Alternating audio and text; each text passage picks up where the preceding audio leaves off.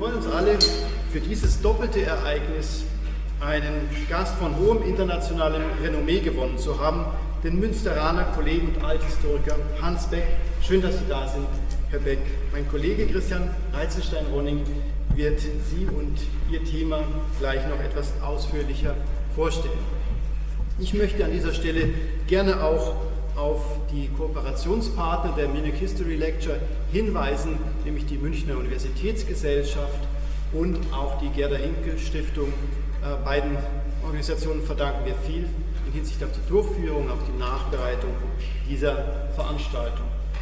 Gerne, wenn Sie das erlauben, möchte ich auch noch ein Wort zur Situation sagen, in der wir uns befinden.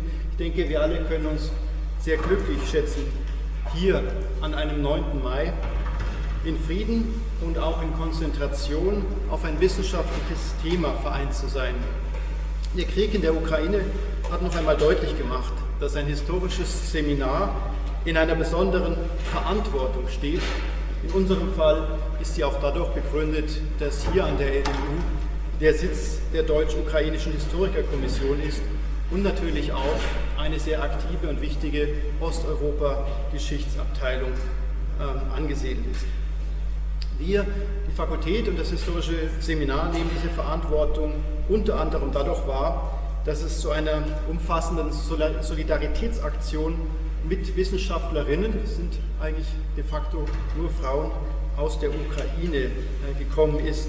Wir konnten es ermöglichen, inzwischen neun Wissenschaftlerinnen aus der Ukraine hier äh, an die LMU zu bringen, ihnen vorübergehend ein Stipendium und auch eine Unterkunft ähm, zu vermitteln. Und ich möchte sehr herzlich den engagierten äh, Personen an dieser Aktion danken. Und dazu gehört, deswegen sage ich das auch, auch eine sehr hohe private Spendenbereitschaft.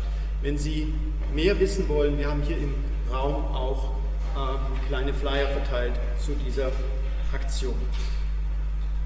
Nun will ich aber vor allem den Weg frei machen für die Vorstellung von Christian Reizenstein-Ronning und dann für den Vortrag von unserem Kollegen Hans Beck. Vielen Dank.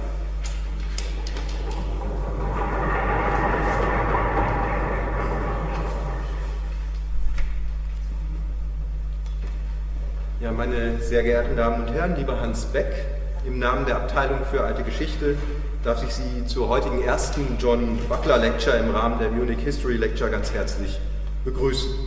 Ein besonderes Willkommen gilt unserem Gastvortragenden natürlich, Herrn Professor Dr. Hans Beck von der Westfälischen Wilhelms-Universität in Münster.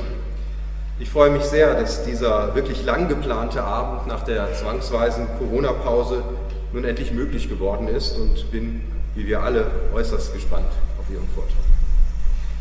Laut Ankündigung durften Sie an meiner Stadt Herrn Professor Zimmermann erwarten. Martin Zimmermann kann aus gesundheitlichen Gründen leider heute nicht hier sein und hat mich gebeten, nicht nur sein Bedauern und seine Grüße weiterzugeben, sondern auch einige einleitende Worte zu unserem Vortragenden und auch zum Hintergrund der John Buckler Lecture an Sie zu richten.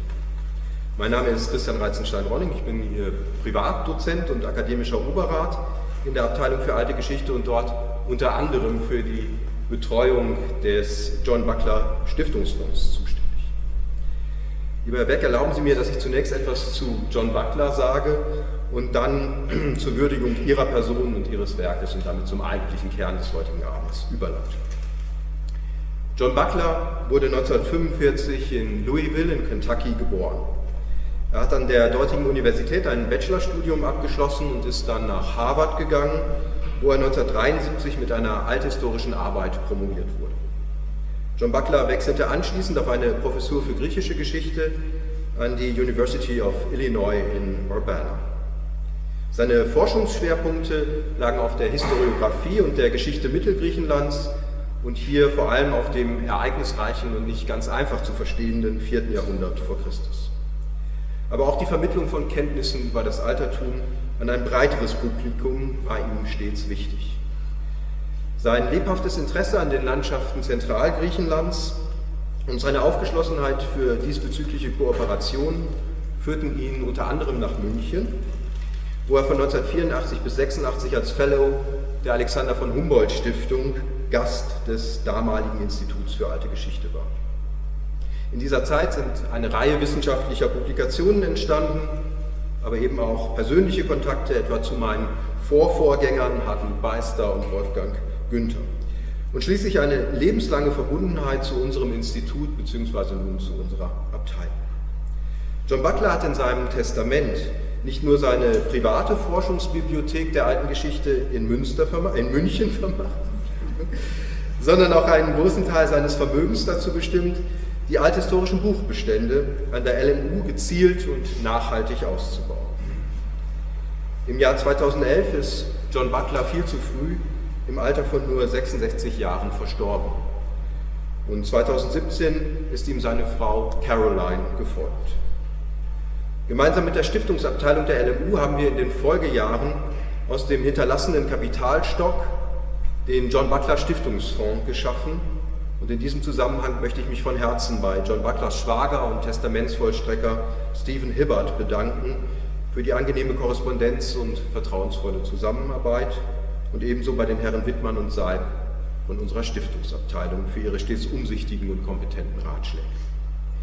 In den letzten Jahren konnten bereits sehr substanzielle Erträge in den Erwerb vieler wichtiger und sonst nur schwer zu finanzierender Titel für die Bibliothek des Historikums fließen. Forschung und Lehre in München profitieren in ganz erheblichem Maß von dem Vermächtnis John Bucklers und werden dies auch in Zukunft ohne Zweifel tun.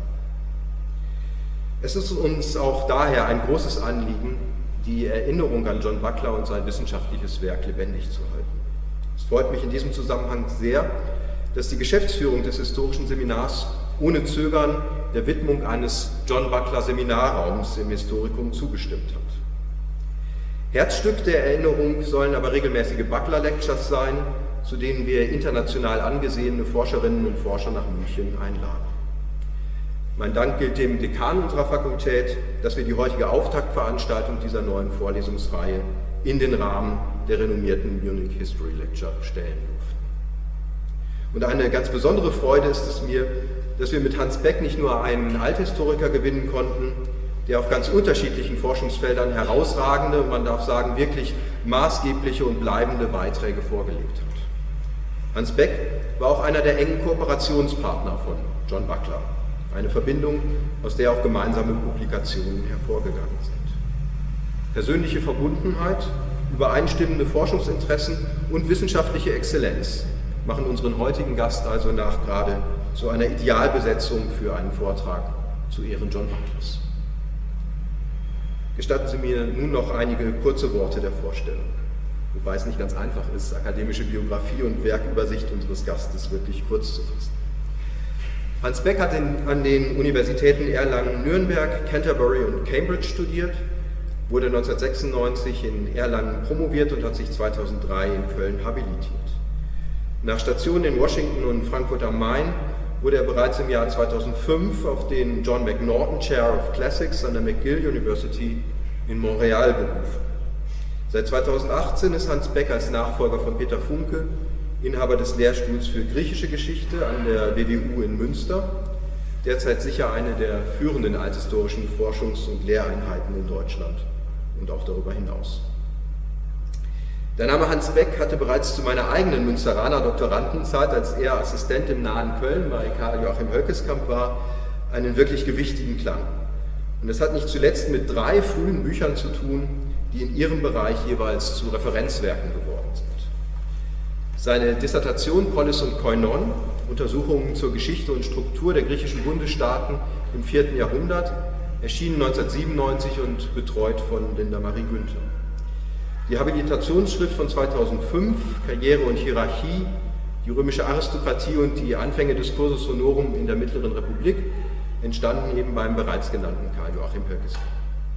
Und schließlich die zweibändige Ausgabe der frühen römischen Historiker, ein Gemeinschaftsprojekt mit Uwe Walter, ebenfalls 2004, 2005 erschienen. An dieser Stelle möchte ich sehr herzlich auch Linda Marie Günther sowie Elke Stein-Hölkeskamp und Karl-Joachim Hölkeskamp begrüßen alle drei eminente und wahrlich inspirierende Althistorikerinnen bzw. Althistoriker, die eben auch für wichtige Stationen im Werdegang unseres Gastvortragenden stehen. Wunderbar, dass Sie heute kommen. Es wären nur noch eine ganze Reihe wichtiger, ja wichtigster Aufsätze, Monographien und Sammelbände aus der Feder von Hans Beck zu nennen, die ich gar nicht annähernd auflisten kann. Es mag reichen, auf die hohen wissenschaftlichen Auszeichnungen zu verweisen, die unserem Gast zuteil geworden sind. Etwa die Verleihung des Anneliese-Meyer-Preises der Humboldt-Stiftung im Jahr 2015, die Aufnahme in die Reihen der Royal Society of Canada in 2018 sowie die Wahl zum korrespondierenden Mitglied des Deutschen Archäologischen Instituts vor nun zwei Jahren. Den eben genannten Publikationstiteln können Sie entnehmen, dass Hans Beck sowohl im Bereich der römischen Geschichte als auch der griechischen Archaik und Klassik zu Hause ist. Man findet seinen Namen an prominenter Stelle, wenn man sich beispielsweise mit griechischen Bundesstaaten, der politischen Kultur der Römischen Republik oder auch historischer Topographie beschäftigt. Zu seinen aktuellen Projekten zählt Localism and Religion in Ancient Greece, das Hans Beck im Rahmen des Exzellenzclusters Religion und Politik in Münster leitet. Und aus diesem Themenbereich stammt im weiteren Sinne auch der heutige Vortrag, denke ich, Katmos und die Macht der Römer. Nun aber möchte ich Ihre Zeit nicht noch weiter in Beschlag nehmen, sondern Hans Beck selbst das Wort. Vielen Dank, dass Sie gekommen sind.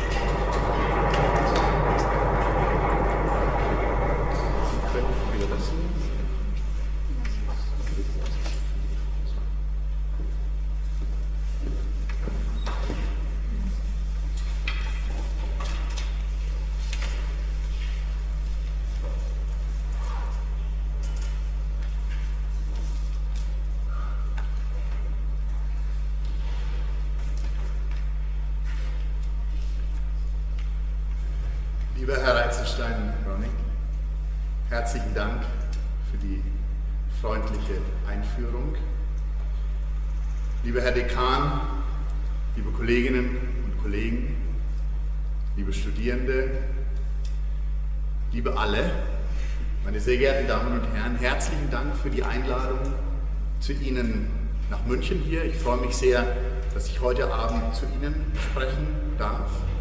Und ich freue mich natürlich besonders, es wurde gerade eben schon, glaube ich, sehr deutlich gemacht in der Einführung. Ich freue mich ganz besonders heute Abend ähm, die erste einer hoffentlich fruchtbar und bald sich entwickelnden Reihe der John Buckler Lectures hier in München abliefern zu dürfen. Das ist tatsächlich auch für mich etwas ganz Besonderes.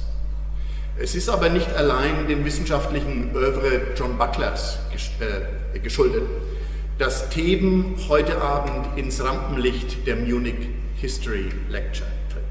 Denn zum einen vollzieht sich in der griechischen Geschichte gerade ein tiefgreifender Wandel.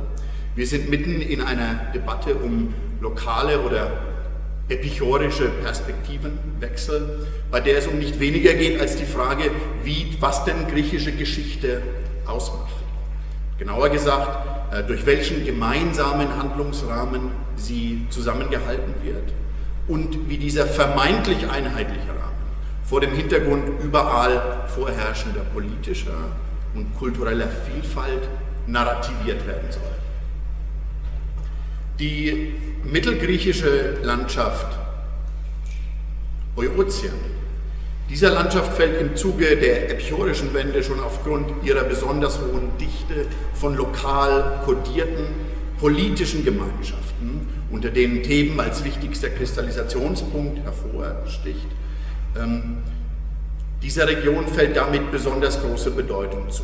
Theben und Eurotien kommt exemplarische eine, eine exemplarische Rolle zu, gerade weil, wie wir sehen werden, äh, mit beiden Theben und Eurotien Deutungsmuster griechischer Geschichte, Kultur gewinnen, die bislang oft nur schematisch und auch nur ganz parzelliert die wissenschaftliche Debatte befruchtet haben. Zum anderen befeuern wiederum aufregende Neufunde aus Theben selbst diese Debatte um Pluralität und äh, Pluralität der Perspektiven und Diversität der Deutungsmuster. Ich komme auf die einschlägigen Beispiele heute Abend im weiteren Verlauf meines Vortrages zu sprechen. Dass die griechische Geschichte der Antike anders als etwa ihr römisches Pendant im Kern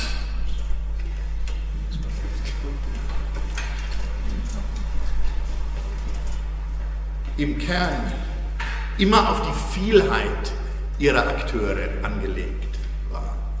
Dass es also so etwas wie die griechische Geschichte nur bedingt gegeben hat, das hat die Forschung natürlich schon seit langem und immer gesehen.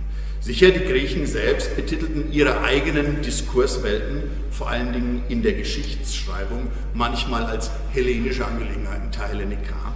Ähm, doch hatten sie dabei stets ein dezentriert, ein, ein, ein dezidiert dezentrales Bild vor Augen. Eines, in dem hellenische Gemeinsamkeiten, Politik und Religion, im engen Dialog mit den Idiosynkrasien lokaler Lebenswelten standen. Ja, Bilder, in denen es ein maßgebliches Wesensmerkmal war, dass sich die hellenischen Angelegenheiten durch Pluralität und Polyphonie auszeichneten und nicht nur die Stimmen einiger weniger. Dezentriertheit als Charaktermerkmal, nicht als Abweichung von einer Norm. In Bewegung ist die Frage nach Universalität des Kontextes und Partikularität seiner Handlungsräume in konzeptioneller Hinsicht vor allem im Zuge der Vernetzungsdebatte oder im Zuge des sogenannten Network Turns gekommen. Ähm, einen entscheidenden Impuls hat dabei Irad Malkin aus Tel Aviv gegeben, der in seinem Buch A Small Greek World Networks in the Ancient Mediterranean von 2011 einen spannenden Befund formuliert hat. Seit der frühen archaischen Zeit, so diagnostizierte Malkin, bewegten sich die Griechen in einem zusehends dichter, enger werdenden Netz von Kontakten. Ein Netz, das im Ägäisraum und bald darauf weite Teile des mediterranen Beckens insgesamt umspannte. Mit diesem Geflecht, und Malkin dachte dabei ganz dezidiert und auch explizit an Social, äh, an Social Media äh, Forschung in seiner Zeit, in den späten äh, 2000er Jahren, wurde die griechische Welt also mit diesem Geflecht aus Kontakten wurde die griechische Welt als solche kleiner. Zugang zu und Teilhabe an dem, was Malkin a Hellenic Wide Web benannt hat, äh, Zugang zu und Teilhabe an diesem Web schufen neue Konstellationen im Raum-Zeit-Kontinuum. Eine erste Social-Media-Revolution, wenn Sie so wollen. Malkin hat sie als eine solche bezeichnet. Es war in der Folge diese doppelte Diagnose einer ubiquitären Vernetzung von gelebten Alltagswelten und ihr Zusammenwachsen in einer vormodern globalisierten Welt, die der Frage nach der Bedeutung des Lokalen völlig neue Bedeutung und Prekarität verliehen hat. Denn da, wo alle mit allen vernetzt sind, da lohnt es sich, die Konstituenten des Netzwerks genauer in den Blick zu nehmen ihren formativen Kräften nachzuspüren und nach ihrer Gestaltungskraft zu suchen. Das heißt wiederum, die zahllosen lokalen Lebenswelten des antiken Griechenlands, nach Mogens Hansen sollen es ja 1035 gewesen sein, wie manche von Ihnen wissen werden, diese zahllosen Lebenswelten nicht primär als parzellierte, in Raum und Relevanz eingeengte Sinnsysteme zu verstehen, die bestenfalls als lokale Devianzen einheitlicher Kulturzusammenhänge zu deuten sind, sondern Einheit und Vielfalt als solche ernst zu nehmen. Die Globalisierungsforschung war ihrerseits Wegbereiterin, Wegbereiterin dieses Perzeptionswandels. Arion Apadurai hat schon vor geraumer Zeit die Formel der Globalisierung von unten geprägt, ein Modell, das die lokale Welt aus den Fesseln von Unterordnung und Passivität löst und auf die gestalterische Kraft verweist, mit der es sich das Lokale in universale Zusammenhänge hineinschreibt, ihnen Energie zuführt, ihnen Form verleiht. In gewisser Weise haben Netzwerkwände und lokale Wände damit sich gegenseitig bedingt.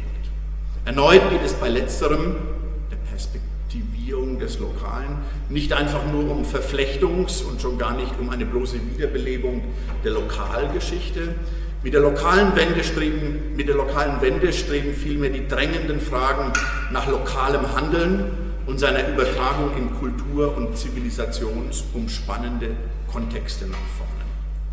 Auf Griechenland gewendet verbindet sich mit der epichorischen Perspektive die grundsätzliche Frage, was denn die griechische Geschichte ist, zwischen kultureller Einheit und lokaler Vielfalt und wie, ich habe es bereits erwähnt, man sie schreibt. Wie kann das vorgezeichnete Spannungsfeld in ein Narrativ gegossen werden, das der Sache selbst gerecht wird, das also einerseits zutiefst dezentriert angelegt ist, sich andererseits aber nicht gerade in einer bloßen Addition von Lokalgeschichten erschöpft. Das Problem ist analytischer und es ist narratologischer Natur. Aus diesen Vorüberlegungen folgt nun, dass meine Hinwendung zur lokalen Welt der Stadt Theben nicht einfach nur und schon gar nicht in erster Linie auf eine Neuauflage von Lokal- oder Regionalgeschichte abzielt. Gewiss fragt man nach der Sinnhaftigkeit von lokalen Handlungskontexten, da kommt man nicht umhin, diese zunächst einmal dort zu verfolgen, wo sie angesiedelt sind, in der lokalen Lebenswelt der Stadt. Im Hintergrund verbindet sich mit der Entschlüsselung dieser lokalen Welten für uns aber immer die prekäre Frage nach den Interaktionen mit größeren Zusammenhängen. Ta Hellenika also. Was diese ausmacht und wie wir sie erzählen. Ich nehme diesen Faden gegen Ende meines Vortrags wieder auf. Theben ist bei unserer Suche nach griechischer Universalität ein unerwarteter Ausgangspunkt. Eine der bis heute in der Tat seltenen dezidierten Stadtgeschichten. Aus der Feder von Paul Cartledge, aus dem Jahr 2020, lautet im Untertitel The Forgotten City of Ancient Greece. Das ist gewiss etwas reißerisch, und wohl auch mit kommerziellen Interessen des Verlages begründet. Ganz falsch ist es aber nicht. Tatsächlich steht Theben seit der Antike im Schatten des benachbarten Athen, an dessen kulturellem Output die Stadt üblicherweise gemessen wird. Lokale Keramikstile gelten in der Archäologie bis heute als rückständig bzw. eklektisch oder beides. Wo sie annähernd ansehnlich erscheinen, wie hier im berühmten Beispiel des spätgeometrischen Katers aus Theben im Britischen Museum, werden sie kurzerhand den Werkstätten der athenischen Künstler nebenan zugeschrieben. Ähnliches gilt für andere Ausdrucksformen der materiellen Kultur. Ähm, ich belasse es hier bei dem Verweis auf die in der hellenistischen Welt berühmten Frauenfiguren aus Tanagra, für die erst kürzlich wieder eine athenische Interpretation, Inspiration und Ursprung propagiert wurden. In Boeotien konnte man so die explizite Vorannahme zu einer solchen artistischen Meisterleistung gar nicht in der Lage gewesen sein. Die Forschung schreibt damit bestimmt nicht intentional, aber dennoch implizit die kulturellen Deutungsansprüche der Athener fort, denen ihre Nachbarstadt Theben als negative Gegenfolie zu alledem gedient hat, was man in Athen gerade nicht. Feierte das klassische Athen seine Demokratie, dann wurde dem Publikum im Theater die Unrechtsherrschaft eines Kreon und anderer Machthaber in Theben serviert. Herrschten in Athen Selbstbilder von kultureller Dynamik vor, so wurden diese mit Projektionen von rückständigen, boyotischen Bauern kontrastiert. Und wenn die Publizistik Athens die Integration des eigenen Bürgerverbands beschwor, dann waren Theben und Boeotien die perfekte Gegenfolie, zerstritten und uneins im dauerhaften Konflikt miteinander. Dieses Verdikt ist aus dem Munde des athenischen Staatsmannes Perikles überliefert. Theben also, wie es einmal treffend formuliert wurde, ein Anti- Beobachtungen zu Identität und Alterität lassen rasch die Mechanismen hinter solcherlei Stereotypisierung erkennen.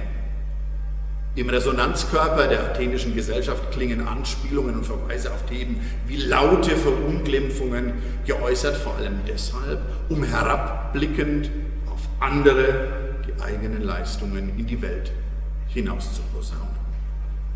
Nur hilft uns dies noch nicht weiter bei unserer Suche nach einer ähnlichen Perspektive. Natürlich wurde auf diesem Weg in der Forschung bereits viel geleistet. John Buckler war einer der ersten Forscher, die Theben in die Politikgeschichte des klassischen Griechenlands in die Diskussion eingebracht haben, nachhaltiger als das bis dato der Fall war. Seine 1980 als Buch erschienene Dissertation The Theban Hegemony äh, war für eine ganze Generation von jungen ForscherInnen so etwas wie eine Initialzündung, das Signal, dass man politische Geschichte anders perspektivieren kann. Das zeitgleich ganz neu wachsende Interesse an den griechischen Regionen und ihren Bundes- oder Föderalstaaten ergänzte rasch diese Perspektive. Theben und Bootien kam hier erneut eine äh, besondere Bedeutung zu, weil die literarische Überlieferung ungewöhnlich gut über die Organisation und Verlaufsgeschichte eines solchen Bundesstaates, eines Koinon in Boeotien informiert. Als dann in den 1990er Jahren die Ethnizitätsdebatte ihren Anfang nahm und für einige Zeit bald die historischen Kulturwissenschaften insgesamt in ihren Bann zog.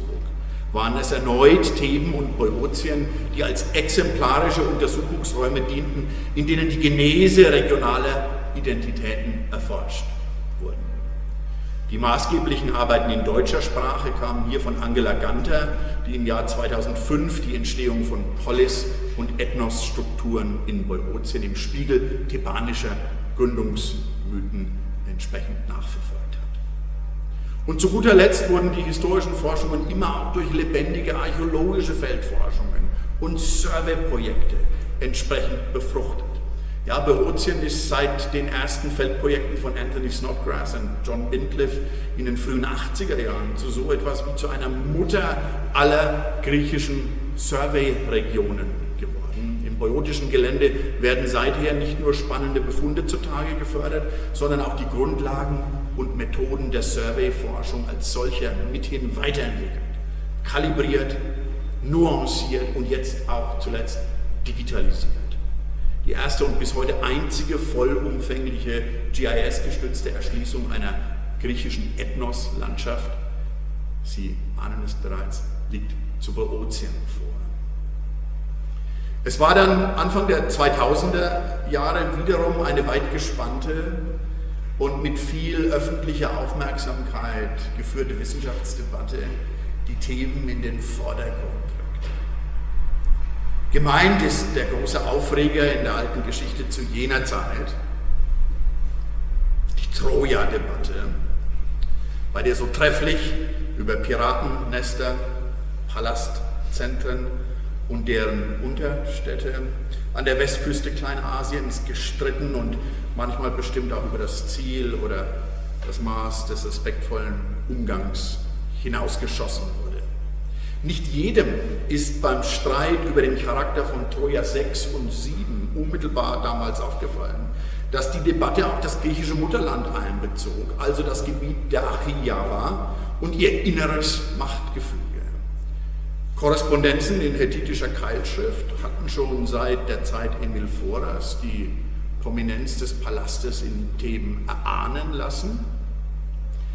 Im Linear B-Befund hieß dieser Palast Theka, die Neudeutung eines dieser hethitischen Texte, als Schreiben aus Griechenland an den König von Hattusha, hat sodann die äh, These in die Höhe getrieben, dass der Palast in Theben der Absender dieses Briefes gewesen sein müsste.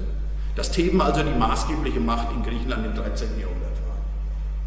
Die Frankfurter Allgemeine Zeitung 11. August 2003.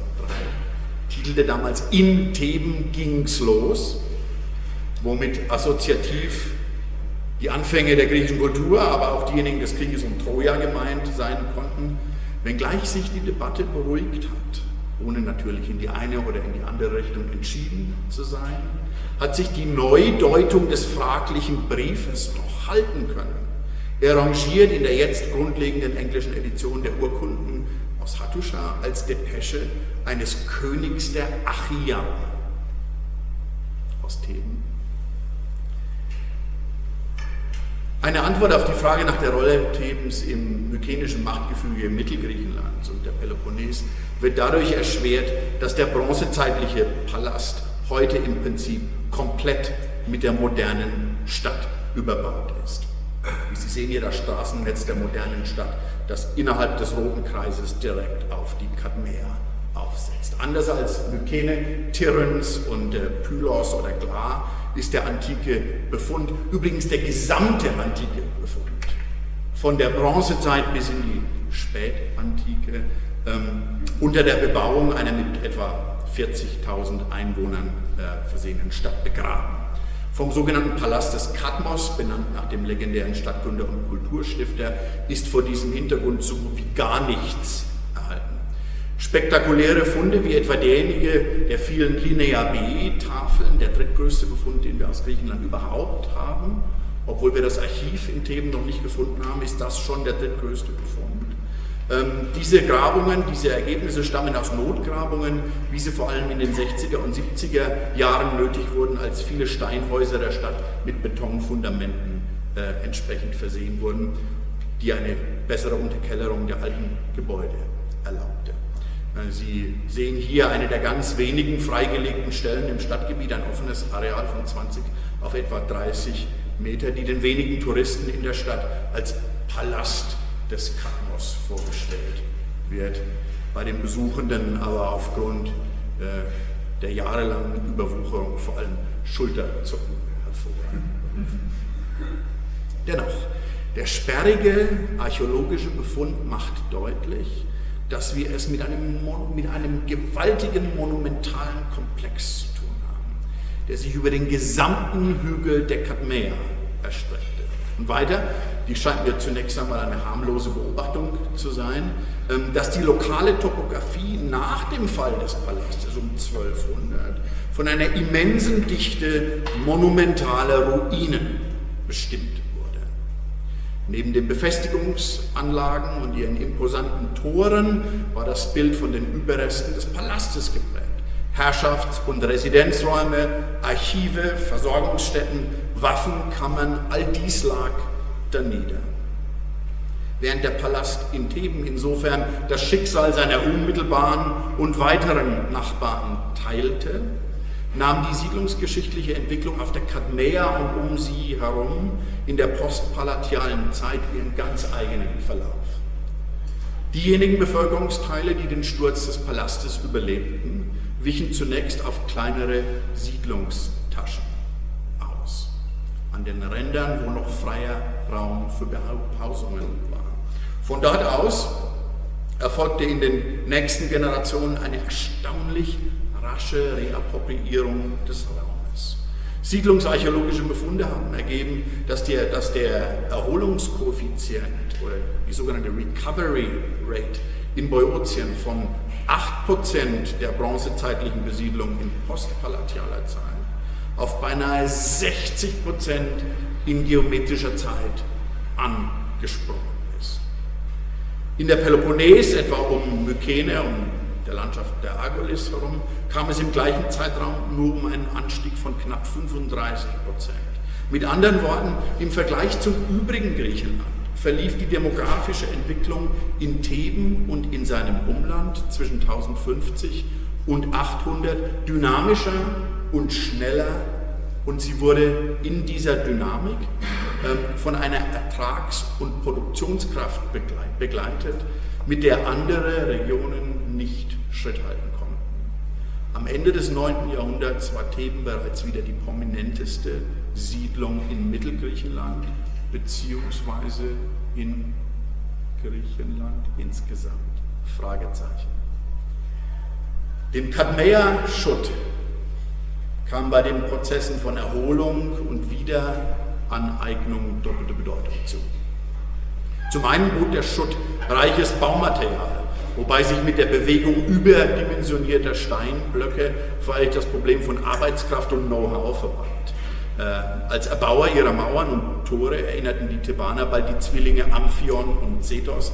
Ersterer verfügte über die Gabe, die für den Bau notwendigen massiven Steinquader mit dem Klang seiner goldenen Lyra zu bewegen. Sie fügten sich dann so kunstvoll ein jeder an die vorgesehene Position. Bereits SJ kannte die Geschichte. Offenbar kann damit das allgemeine Staunen zum Ausdruck, wie Felsblöcke von so schier gigantischer Größe überhaupt bewegt werden konnten.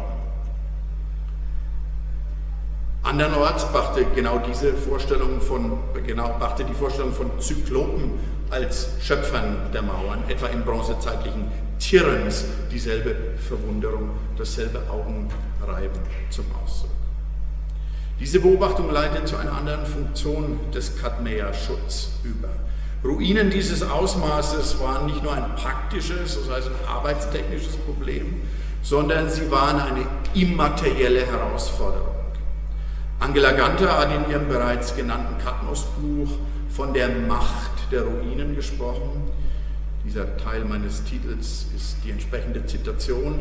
Damit hat sie auf die memoriale äh, Funktion verwiesen, die von monumentalen Ruinen insgesamt und in Theben in Sonderheit in die Formierungs- und Entwicklungsprozesse urbaner Gesellschaften hineinstrahlten.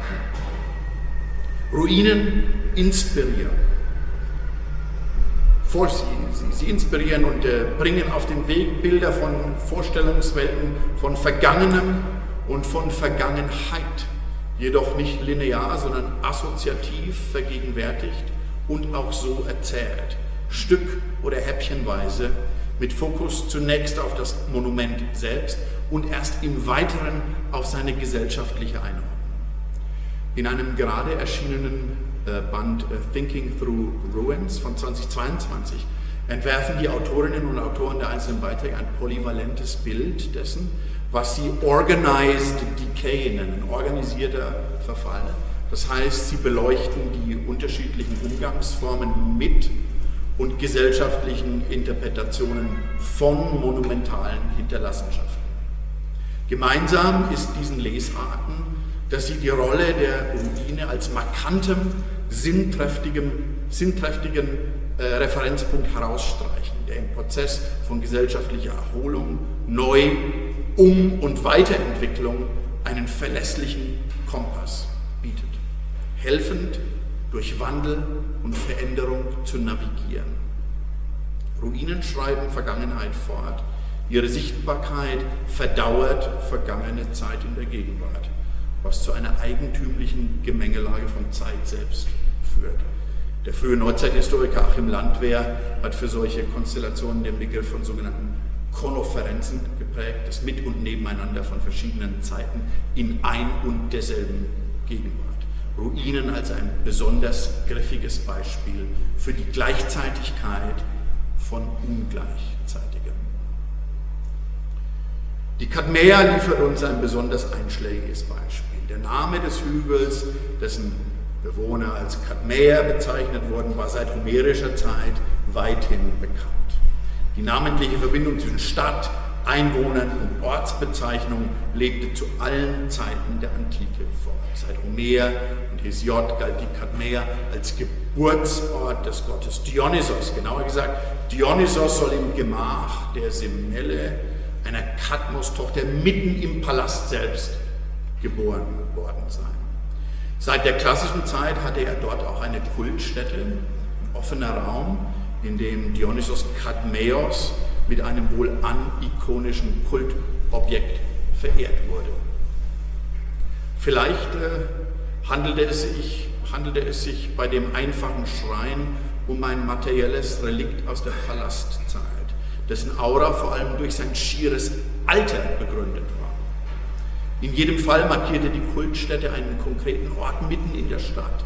Ein Ort, an dem sich über alle Brüche urbaner Entwicklung hinweg die lebendigen Linien einer langen Vergangenheit bündeln. Von Kapmos, die Geburt des Dionysos, bis hin zu dessen kultischer Verehrung als polyadische Gottheit Thebens. Mit allen sinngebenden Deutungen, die Religion und Kult für die Bürgerschaft bereitstellen. Der Glanz des Palastes und der mykenischen Vorzeit strahlt hier also ungebrochen in die klassische Zeit hinein. Neue archäologische Funde erlauben es uns, diesen Prozess an zwei zentralen Punkten im Stadtbild genauer zu verfolgen. Auf dem Ismenion-Hügel im Süd Osten der Stadt, der hier für Sie vermerkt ist, ähm, hat ein griechisch-amerikanisches Forschungsteam von 2011 bis 2016 noch einmal systematisch das Terrain untersucht. Erklärtes Ziel der Kampagnen war, die Baugeschichte des dortigen Apollon-Tempels besser zu verstehen, die seit der Erstgrabung 1917 äh, mit großen äh, Fragezeichen versehen ist. Ähm, Funde wie der berühmte, der berühmte äh, Apollomantiklos, eine mit äh, Versinschrift versehene Bronzefigur eines Kriegers, künden von der Strahlkraft des Heiligtums bereits seit dem 7. Jahrhundert. Die Forscherinnen und Forscher des griechisch-amerikanischen Teams haben versucht, diese Baugeschichte aus dem 7. Jahrhundert heraus in die Spätarchaik zu der Hügel war für die Thebaner von zentraler Bedeutung. Es war hier auf dem Ismenion-Hügel, an dem der Stadtgründer Kadmos in der, in der heroischen Vorzeit einen Drachen im Zweikampf äh, niedergerungen haben soll, wodurch die Erschließung des bis dato unberührten Naturraumes überhaupt erst möglich wurde. Aus den Zähnen des Drachens, die Kadmos dann in die Erde äh, säte, Sie kennen die Geschichte, wurde dann der Sage nach die erste Generation äh, thebanischer Krieger geboren. Die extensive Grabungstätigkeit war insofern leider nicht erfolgreich, als die prekäre Frage der Vorgängerbauten des Apollon-Tempels nicht geklärt werden konnte. Gleichzeitig hat der Befund, der Grabungsbefund, allerdings andere spannende und nicht erwartete äh, Erkenntnisse zutage im Westen, wie die Ausgeber noch einmal jetzt besser betonen konnten, als das zuvor der Fall war, im Westen des Apollon-Tempels orientierte sich der Bau nämlich nicht nur auf den Fluchtpunkt der Stadt, sondern integrierte auch die bis dato sichtbaren Überreste eines Clusters von bronzezeitlichen Kuppelgräbern. Der neue Tempel appropriierte also die materielle wie die immaterielle Vergangenheit, wobei die Ruinen der Vergangenheit sprichwörtlich mit einem neuen Sinngefüge überstülpt wurden. Die amerikanische Ausgeberin Stephanie Larson hat gefolgert, dass die Thebaner mit der Ausgestaltung der Kultstätte ein lautes Ausrufungszeichen setzten. Purposefully situating the temple atop such a number of Mycenaean burials and in close alignment with them suggests that the Thebans were interested in linking their local Apollo with the general idea of the past and with those they perceived to have, previously inhabited the citadel. Bewusster Rückbezug auf die Ruinen und ihre Integration in die neue Ordnung der Stadt. Gerade mal 200 Meter Luftlinie vom Westportal dieses Tempels, den Sie hier sehen, in Richtung der Stadt, liegt der zweite Ort, an dem uns das Bestreben einer aktiven Anknüpfung an, bronzezeitlichen, an bronzezeitliche Hinterlassenschaften begegnet. Ähm, beim Tor der Elektra im Südosten der Stadt, das Sie hier sehen, unmittelbar außerhalb dieses Tores, brachten Notgrabungen im Jahr 2004-2005 einen Sensationsfund zutage, auch wenn dies gar nicht nach Sensationsfund für Sie aussehen mag. Ähm, das Heiligtum des Herakles durch die literarische Überlieferung seit Pindar genau in diesem Quadranten der Stadt vermutet und nun archäologisch dort nachgewiesen.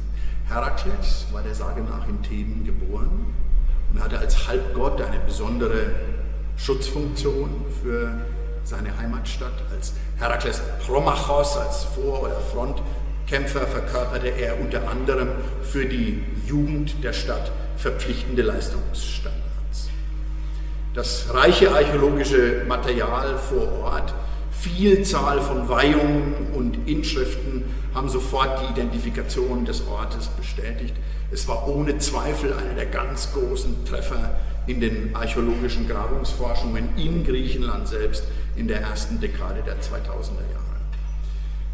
Die Funde aus dem Herakleion waren für sich genommen eine Sensation. Eine Sensation, mit der es neuen und weithin neuen Aufschluss über die lokale Kodierung kultischen Handelns in Themen gab. Sie sehen hier nur ein ganz äh, kleinen Ausschnitt aus dem reichen Material, das aus demselben Fundkontext eine beschriebene Bronzetafel aus dem frühen 5. Jahrhundert geborgen werden konnte. Sie sehen sie unten rechts im Bild, auf der inschriftlich überhaupt das erste Mal das Amt eines Boyotarchen äh, überliefert ist. Ähm, das Amt eines sogenannten Boyotarchen. Das ist gewiss nicht weniger spektakulär als der Gesamtbefund. Für uns von besonderem Interesse ist heute aber, wie sich das Herakleion in den urbanen Raum der archaischen Stadt einordnete, ja, sich in diesen hineinschmiegte. Das gerade genannte Tor der Elektra ist eines der von nur drei archäologisch einwandfrei lokalisierten Toren unter den berühmten sieben Eingängen, den sieben Toren Thebens. Bereits Homer sprach ja vom siebentorigen Theben. Mit anderen Worten, während die sieben Tore so etwas wie eine narrative Chiffre sind, ein kultureller Topos und bald auch, wurde, bald auch weithin literarische Konvention wurden, während dies auf der einen Seite also gut sichtbar ist, waren einzelne Tore durchaus reale Referenzpunkte. Das Tor der Elektra war eines davon, ein mächtiges Bollwerk aus der Bronzezeit, dass bei allen Um- und Weiterbauten an dem polygonalen Mauerwerk der äh, Kadmeia Kontinuität und Standsicherheit signalisierte. Und zwar seit der Epoche des frühen Palastes. Wir haben bereits von Traditionen zu Amphion und Sethos äh, und den äh, Mauern, die beide erbaut haben sollen, äh, gesprochen, die der Stadt besonderen Sinn verliehen. Dass nun das Herakleon unmittelbar im Schatten des Tores von Elektra stand und, wie wir archäologisch fundiert sagen dürfen, im großen Stile ein Ausrufungszeichen im kulturellen Koordinatensystem der Stadt setzte, das verweist auf ein lebendiges Spiel und Wechselspiel intermonumentaler Kommunikation. Ein dauerhaftes Wechselspiel von Vergangenheit und Gegenwart oder besser von Vergangenheiten und Gegenwarten immer eingebettet in und authentifiziert durch ein und denselben urbanen Raum. Gegen Ende des 6. Jahrhunderts, in den letzten Generationen vor den Perserkriegen, begegnet uns mit all dem eine thebanische Polis, Polisgesellschaft, die aufgrund ihrer wirtschaftlichen, demografischen und militärischen Potenz eine ähnlich exponierte Rolle in Griechenland einnahm wie zuvor der bronzezeitliche Palast. Dass dann alles ganz anders kam, wissen Sie.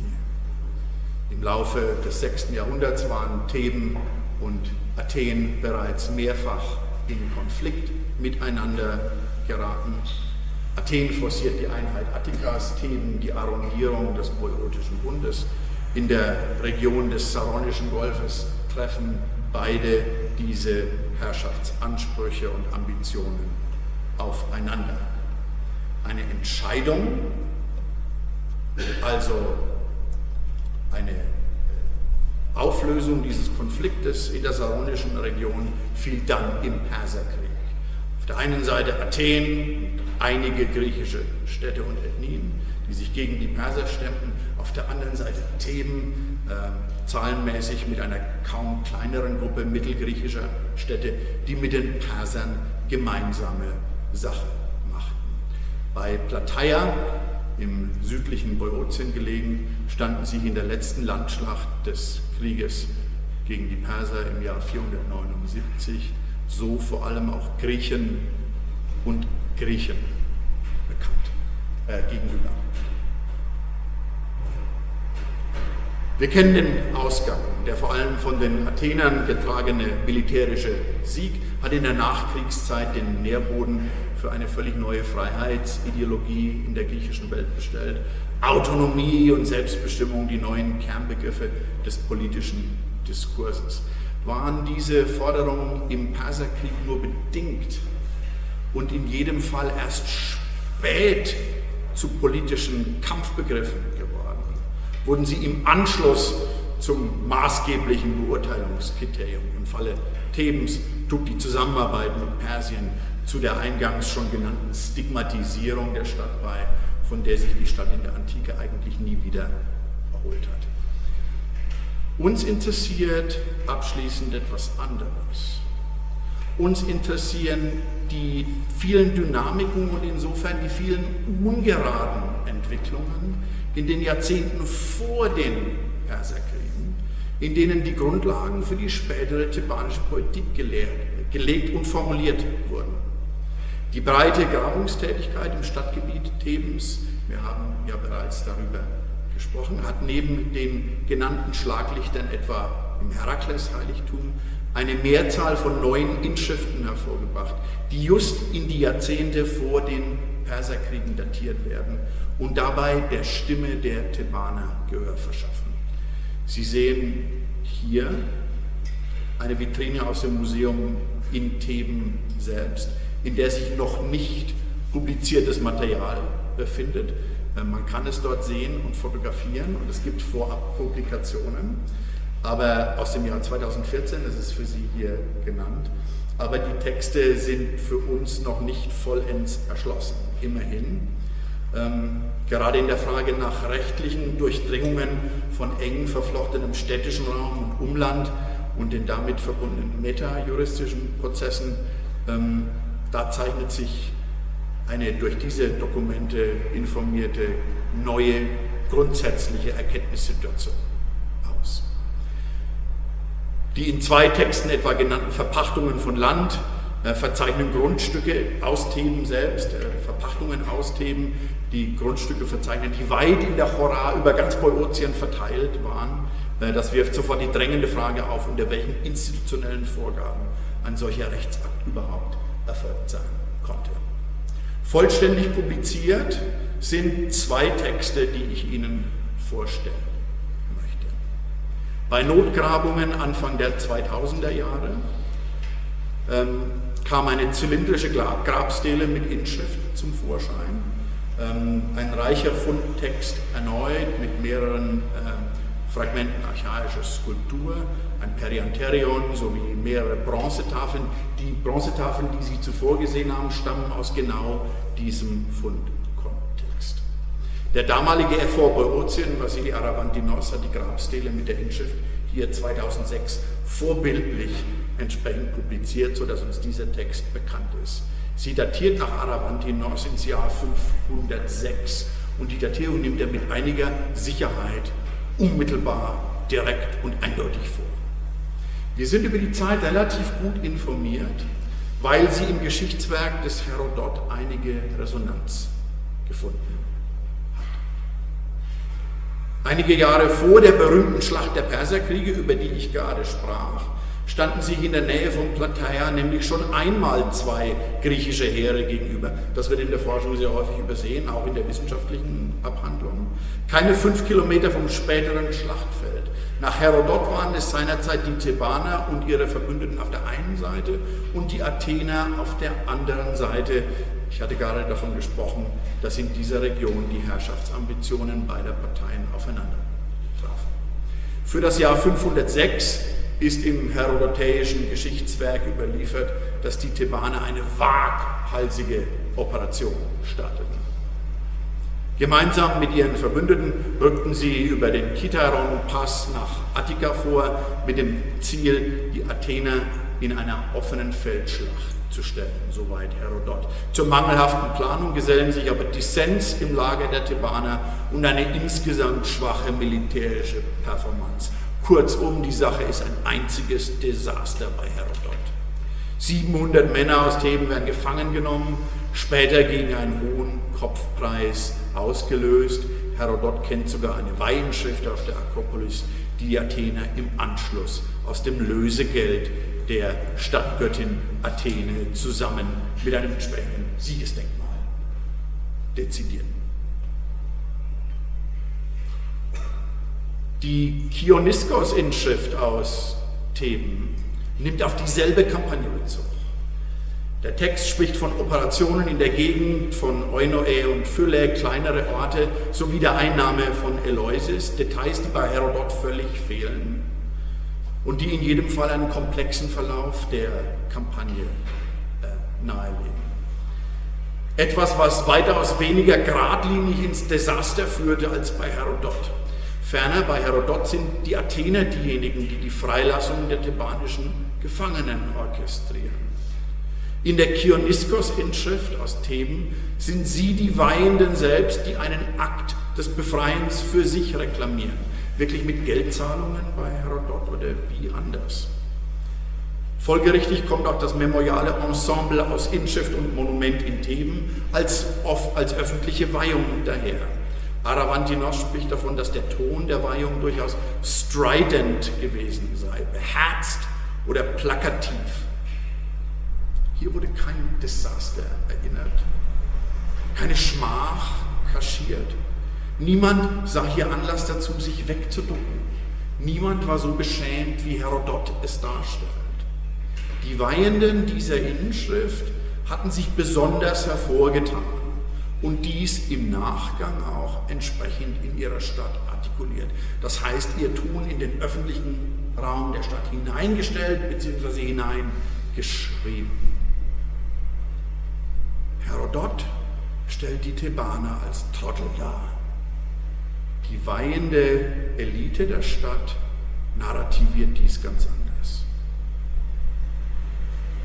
Ein solcher selbstbewusster Ton klingt auch in einer weiteren neuen Inschrift an, die bei Notgrabungen erneut ähm, zutage gekommen sind, erneut bei Notgrabungen äh, der griechischen Eisenbahngesellschaft zu, äh, zutage gekommen sind. Die Doppelinschrift stammt von einer schwer in Mitleidenschaft gezogenen orthogonalen Grabstele, ähm, die 2014 von Nikolaos Papazarkadas veröffentlicht wurde. Aufgrund der Buchstabenform datiert Papazakadas das Dokument ins späte 6. bzw. frühe 5. Jahrhundert zwischen 520 und 480. Die Versinschrift preist eine äh, unbekannte Gruppe von Männern, die im Krieg, Zitat, für die Patria Theben gefallen waren und dabei den, Zitat, besten Preis der Tugend unter Beweis gestellt haben. Wir hören abermals eine selbstbewusste, eine laute, eine markante Stimme. Erneut fällt der pointierte Ton auf. Kein Zweifel an dem, was die Männer für die Stadt geleistet hatten. Und die Schlacht, bei der die Männer für ihre Patria eingestanden hatten, war offenbar so prominent, dass es sich anbot, den Text gleich zweimal zu veröffentlichen. In boiotischem und in ionischem Dialekt.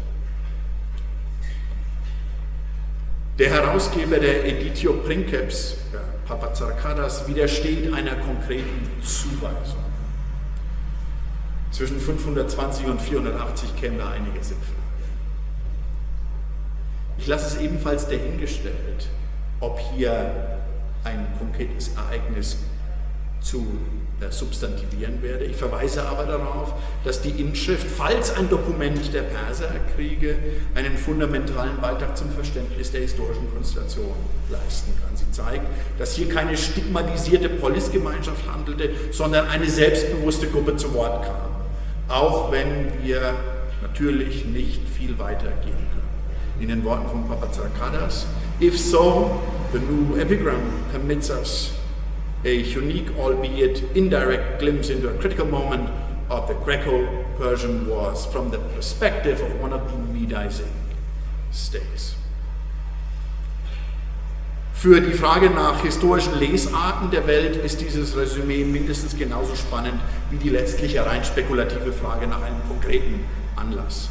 Ähm, denn das neue epigraphische Material aus Themen, von dem die beiden Texte nur einen freilich besonders prominenten Bruchteile ausmachen.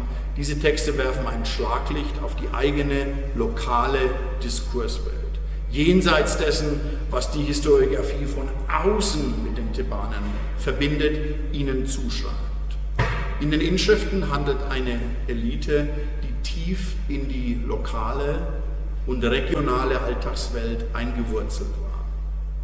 Alltagswelten, die wiederum ihre eigene Geschichte von violenten und nicht violenten Interaktionen hatten. Lokaler auf regionaler Ebene, in denen Vergangenheit und Gegenwart nach eigenen, wiederum lokal kodierten Vorstellungen beurteilt wurden. Im Schatten der thebanischen Kadmäer herrschte eine ganz eigene Deutung der Welt vor. Kommen wir nach diesem weiten Bogen von der Bronzezeit zu den Perserkriegen zu einer Zusammenschau, dann sehen wir im siebentorigen Theben ein Stadtprospekt vor uns, das tief von der Autoreferenz des lokalen Raumes geprägt ist. Auf dem Kadmos-Hügel verdichteten sich vergangene Zeitläufe, die wiederum überall mit der jeweiligen Gegenwart im Dialog standen, sei es im Palast selbst, an seinen sieben Toren, im Schatten der monumentalen Mauern, die ihrerseits von einer heroischen Vergangenheit kündeten.